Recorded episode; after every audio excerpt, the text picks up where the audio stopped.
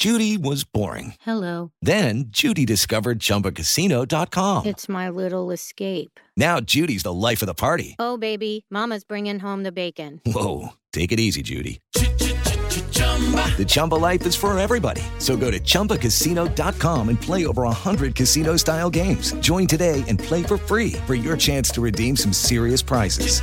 chumba ChumbaCasino.com. No purchase necessary. Void where prohibited by law. 18 plus terms and conditions apply. See website for details.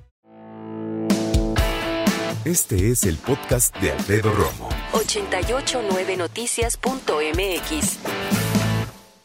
Platiquemos de un tema muy importante que son los juegos pirotécnicos. Lo hemos hablado en cantidad de veces en cuanto a la contaminación, la contaminación auditiva, eh, estas cuestiones que yo ya digo abiertamente, en cuestión religiosa, todo respetable, sin embargo vivimos en una ciudad en donde se ha vuelto un problema.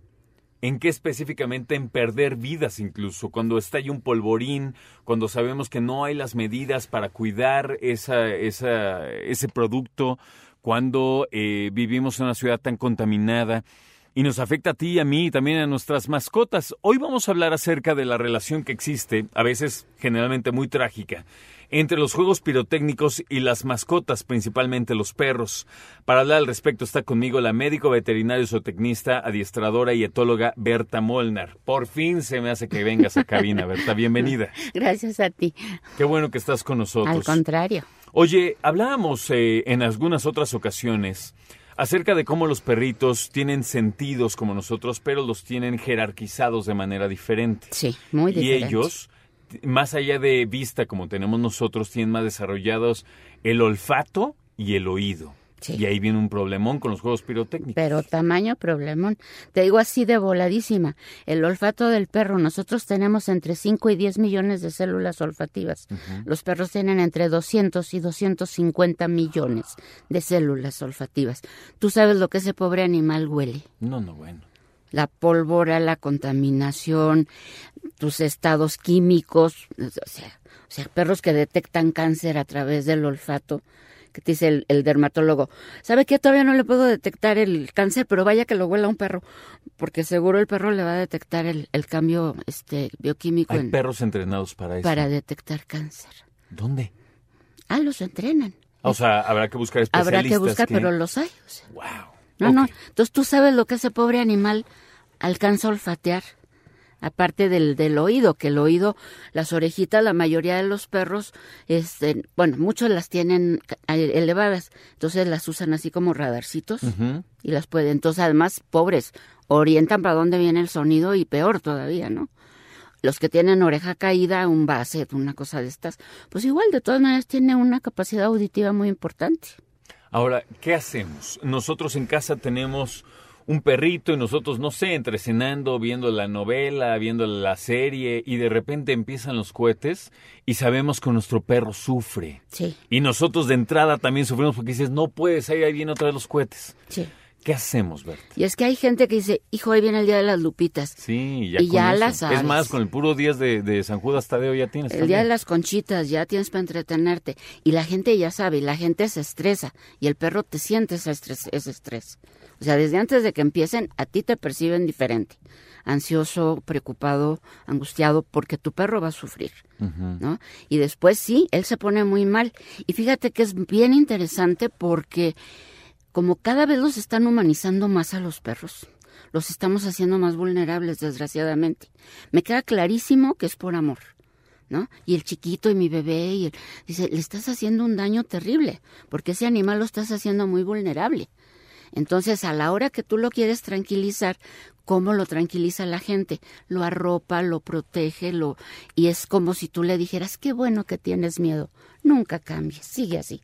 Ah. No puedes, dices, Estás eh, motivando, sí, reforzando a que ese comportamiento le va a llevar un abrazo. Sí, dice, o sea, yo ya sé que si estoy ansioso, ella me apapacha. Entonces está bien que esté ansioso porque recibo un premio de mi dueña porque me apapacha. ¿No? Entonces, desgraciadamente ahí lo que tenemos que hacer, por un lado, te digo, es no humanizar al perro. Lo amas, lo quieres hasta la médula, por supuesto que es tu mejor amigo, pero no lo humanices, es un animal con características específicas de su especie. Y la otra es, a la hora que empiece a haber truenos, cohetes, todo esto, tranquilo. El perro se va mucho también por tonos. Eh, Si tú ves un perro ladra, gruñe, gima, huya, por tonos. No, no, no lo hacen todo parejo. Entonces, tú también utiliza tonos. Un tono este grave es para, para mandar un comando, para dar un correctivo. Un tono intermedio es para equilibrar.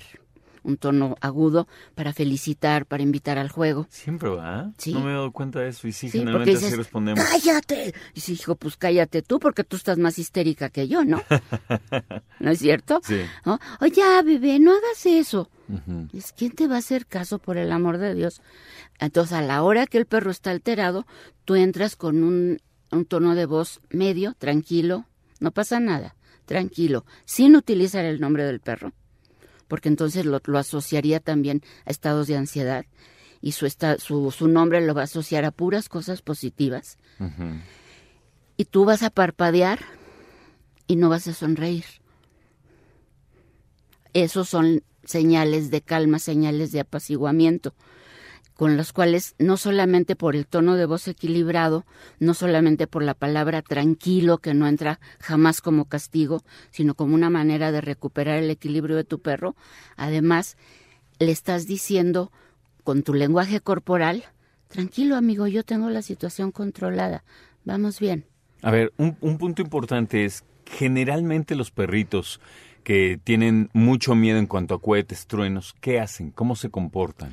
desde la huida, de salivan, hipersecreción gástrica, temblores, perros viejitos, perros cardiópatas, se te pueden ir de un infarto ahí, a- o sea, a ese grado llega el, el estrés de mi perro. La parte gástrica, ¿a qué te refieres? Que hay hipersecreción de jugos, ¿sí? Entonces hay bilis, hay esto, y desde el perro que ese día no comió, porque le ardía la panza, hasta el perro que, que vomita sangre y que te tienes que ir a que le metan suero y dieta blanda y anti, este, antiácidos para mantener a ese perro recuperándose la mucosa intestinal. Entonces, una bronca verdadera Pero y de salud. Y de- ¿Hay algunas razas que sean proclives a sufrir más de esta cosa? Porque hay perros que son, fíjate qué interesante, hay perros que son muy sensibles al sonido. El border es una raza muy sensible al sonido. No les gusta, que de entrada a ningún perro le gusta ese tipo de estrépito. Pero cuando dices, por ejemplo, cohetes, a los perros que van a dedicarse a cacería, ¿qué hago? ¿No? Que Sí, le pongo claro. unos tapones en el oído. Con el estruendo de las ¿no? armas. Pues desde chiquitos los acostumbran a que oigan ese tipo de estímulo. Pero ¿en qué condiciones? En condiciones positivas. Está el cachorro comiendo y se está acostumbrando a los disparos. Y entonces hace una asociación. Ah, sí, disparos, sí, ¿cómo? No hay problema, todo bien. Hay algo más importante que los Sí, disparos, que yo, es mi estoy, yo estoy comiendo y hay disparos, me refuerza el que estoy comiendo. Bien. Escucha a Alfredo Romo donde quieras, cuando quieras. El podcast de Alfredo Romo en 889noticias.mx.